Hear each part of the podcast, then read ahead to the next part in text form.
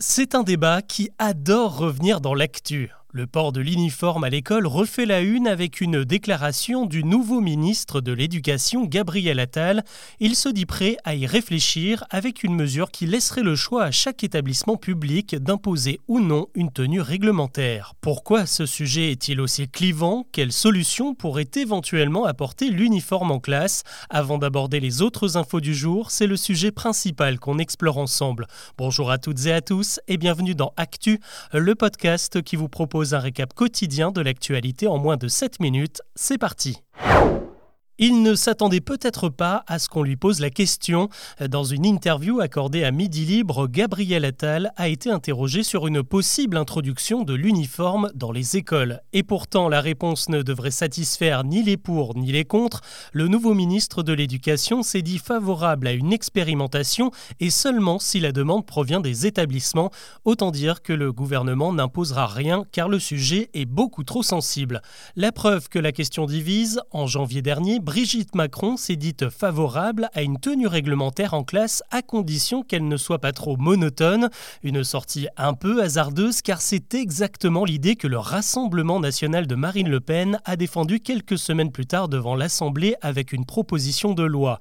L'idée était d'imposer un uniforme propre à chaque établissement avec son code couleur façon Harry Potter, mais le texte a été rejeté et notamment par les députés macronistes. Le problème, c'est que cet uniforme est devenu devenu un véritable symbole politique sur fond de polémiques, notamment sur le port du voile ou plus récemment des abayas en classe. Une partie de la droite et plus largement de l'extrême droite rêve d'un dress code qui balayerait la question des signes religieux. À l'opposé, la gauche prône au contraire une liberté totale, car l'uniforme justement uniformise et il ne réglerait pas la question des inégalités, car rien n'empêche un élève de sortir son smartphone à 1200 euros dans la cour. Et à l'heure où de plus en plus de jeunes rejettent les vieux codes de genre, se pose le casse-tête du design. Serait-ce vraiment approprié d'imposer une jupe aux filles et une cravate aux garçons? Selon un sondage réalisé en 2020, deux Français sur trois se disent tout de même favorables à l'uniforme, mais beaucoup estiment aussi qu'il serait quand même plus urgent de revoir les programmes scolaires, d'aider les établissements des quartiers difficiles et d'engager une véritable réforme de l'enseignement. Enfin, petite précision, car on entend beaucoup parler d'un retour de l'uniforme à l'école, euh, sauf qu'en fait l'uniforme n'a jamais été imposé. Il se porte traditionnellement dans les dom-toms et dans certaines écoles privées. En réalité, seul le port de la blouse a longtemps été préconisé par les établissements, mais ça n'a jamais été inscrit dans la loi. L'actu aujourd'hui, c'est aussi un bilan, et ce n'est pas qu'une impression. Le mois de juillet que nous venons de traverser a été le plus chaud jamais enregistré sur la planète. La Fondation européenne pour le climat indique que les records de température sur le continent ont été battus pendant 21 jours d'affilée. On a enregistré par exemple 45,3 degrés à l'ombre en Espagne.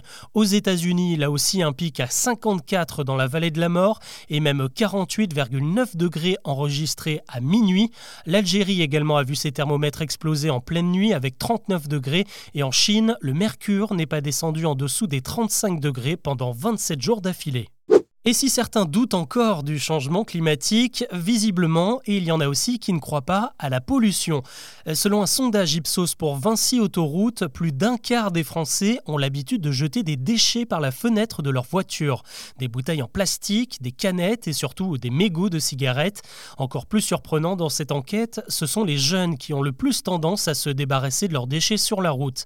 Et quand on leur demande pourquoi, eh bien la plupart estiment que leurs déchets se décomposera rapidement ou qu'ils ne ne gênera personne. 43% des personnes interrogées ne se sentent même pas coupables.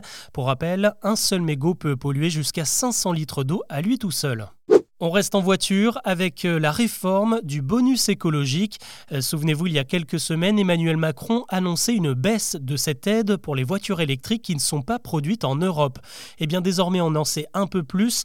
Euh, finalement, ce n'est pas l'origine géographique du véhicule qui va compter directement, mais son score environnemental. Cette note sera établie en fonction de ses émissions, de l'impact de son acheminement jusqu'au point de vente ou encore de ses matériaux. Le barème sera établi sur 100 et il faudra que votre voiture électrique dépasse les 60 points pour avoir droit au bonus qui peut monter jusqu'à 5000 euros. Et pour ceux qui n'ont pas de voiture, pour voyager, il reste évidemment le train. Et désormais, vous avez encore plus le choix.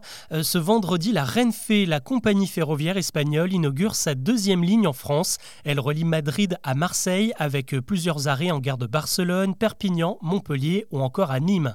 40 000 billets entre 9 et 29 euros ont déjà été réservés. La Renfe accélère son déploiement après l'ouverture de la ligne Lyon-Barcelone il y a 15 jours. Et elle a encore plein de projets. Et si le sujet vous intéresse, eh bien je vous invite à écouter un autre podcast Chose à savoir. Il s'intitule Mon Empire et le dernier épisode est justement consacré à cette arrivée fracassante des trains espagnols pour concurrencer la SNCF.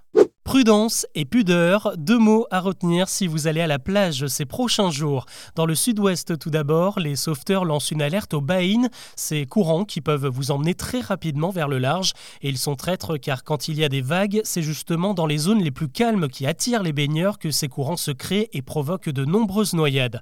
Et puis si vous êtes en vacances dans le sud, du côté de la Grande Motte, là on vous conseille plutôt de mettre un t-shirt. La mairie de la station balnéaire a décidé de sévir contre les touristes qui se balade torse nu en centre-ville. C'était déjà interdit depuis 2008 et passible d'une amende de 38 euros. Eh bien, elle vient de passer à 150 euros. Près de 1500 personnes se font verbaliser chaque été. Aux États-Unis maintenant, une première depuis 22 ans et les attentats du 11 septembre, la cérémonie des Emmy Awards, les Oscars de la télévision qui récompensent les meilleures séries, n'aura pas lieu en septembre comme prévu. Conséquence directe de la grève des acteurs et des scénaristes, elle est reportée sans date précise, probablement au mois de janvier. Avec le mouvement, les sièges auraient été bien vides car les acteurs grévistes refusent d'apparaître en public pour défendre leur projet et les présentateurs de la soirée auraient été bien embêtés sans scénariste pour écrire le déroulé de la cérémonie et les blagues à faire sur scène. On termine par un juste retour des choses. La marque Adidas annonce qu'elle va reprendre la vente de ses Yeezy, les modèles conçus en collaboration avec Kanye West. Elles ont été retirées des rayons il y a maintenant 9 euh, mois après les déclarations antisémites du rappeur. Le stock est énorme, il représente 1,2 milliard de dollars. Et comme un symbole, une partie des bénéfices de ces ventes sera versée à plusieurs associations qui luttent justement contre l'antisémitisme. Voilà ce que je vous propose de retenir de l'actu aujourd'hui. On se retrouve très vite pour un nouveau récap.